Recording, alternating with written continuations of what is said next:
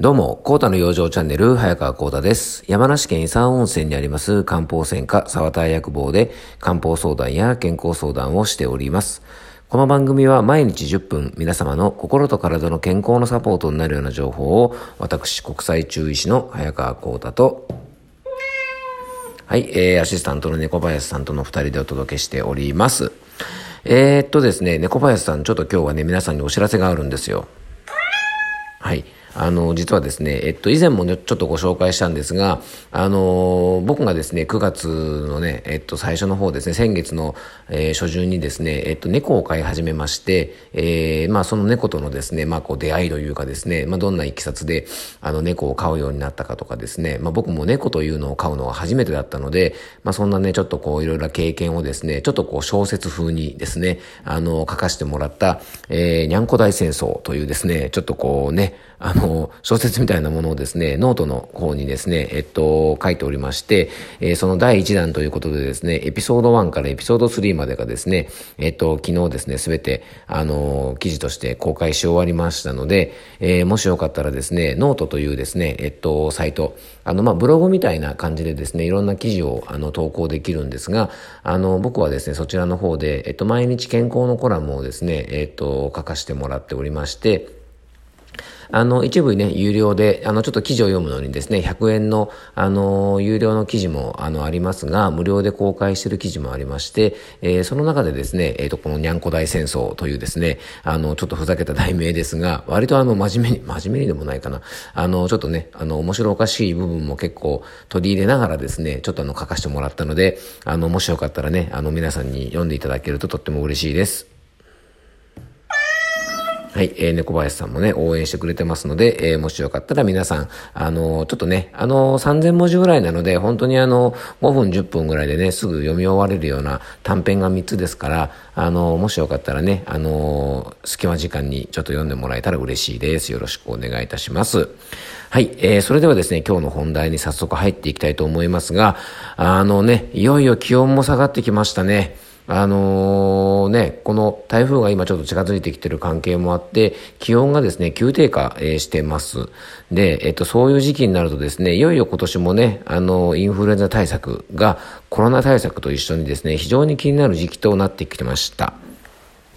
で、風邪とかですね、コロナ、ね、インフルエンザのような感染症というとですね、必ず出てくるキーワードが免疫力ということで、えー、今回はですね、発酵食品を食べるとなぜ免疫の働きが整うのかというテーマでお届けしたいと思います。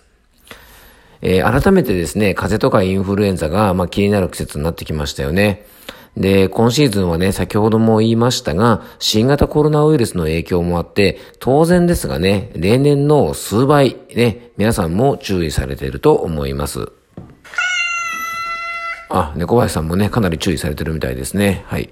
で、えー、そんなね、あの、注意されてることもあって、例年に比べるとね、あの、風邪とかインフルエンザの患者数は多分ね、これ激減するというふうに言われてます。で、しかしですね、コロナとかインフルエンザ、えー、普通の風邪とかも含めてですね、こういう感染症にそうは言ってもなりやすい人、ね、あとはなりにくい人もいますよね。さらに言えばですね、えー、たとえね、あの、インフルエンザとかコロナとか風邪をひいてもですね、この早く治る人、治らない人の違いというのは、じゃあ一体どこにあるんでしょうか？ここをね、しっかりと押さえておくと、新型コロナウイルスの対策はもちろんですが、感染症になりにくい体がですね、しっかりと維持できるんじゃないかなと思います。じゃあ、感染症にね、強い体のポイントなんですが、これはね、当然ですが、今日のテーマでもある免疫力というところにあると言われてます。まあ、改めてとなりますが、免疫力というのはですね、簡単に言うと、病気の原因となる外敵とかですね、体の中にできた有害なものに打ち勝つ力のことを免疫力というふうに言います。これ前もね、ちょっとお話ししたことありますが、免疫力という字ですね、疫を免れる。疫というね、漢字はですね、もともとあの、流行りの病という意味があるんですね。要はね、流行りの病に打ち勝つ力、免れる力を免疫力というふうにですね、えー、昔の日本人の人が漢字でつけたということはですね、まあこれ非常にね、興味深いなというふうに思います。このね、免疫というものがしっかりと、えー、機能してくれている状態であれば、病気になりにくい。まあ、仮にね、病気になったとしても、治りやすい体の状態だと言えると思います。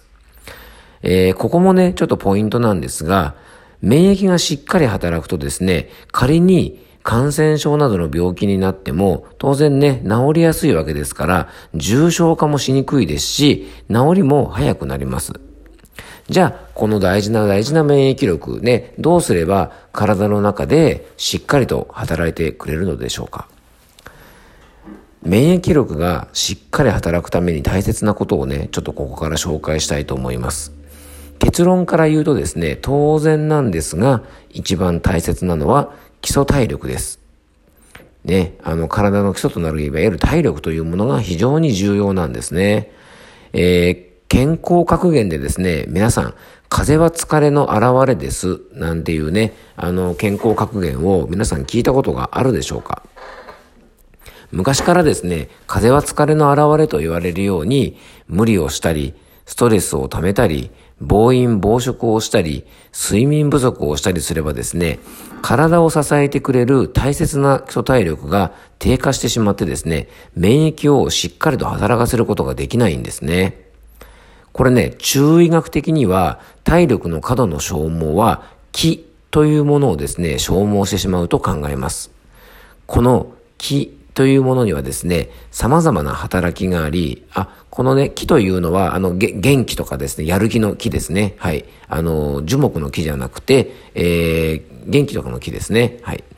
で、そういうね、木には様々な働きがあってですね、その一つが体を外敵から守ってくれている液というものがありまして、えー、中医学的にはですね、えー、体の疲れが溜まって、基礎体力が低下すると、えー、この液と言われてるですね、体のバリアみたいなものがしっかり働かなくなってしまって、病気になりやすいと考えます。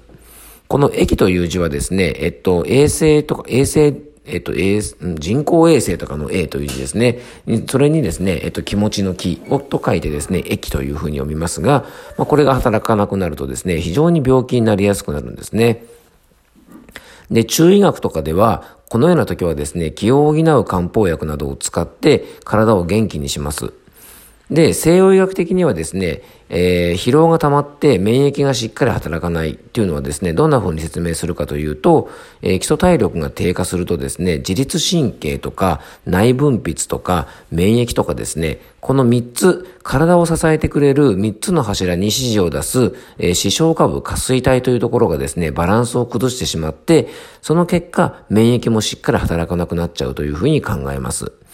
なので、肉体疲労とかですね、ストレスとかで、えー、脳の働きがですね、少し低下すると、免疫にも影響が起こるというふうにね、考えられてます。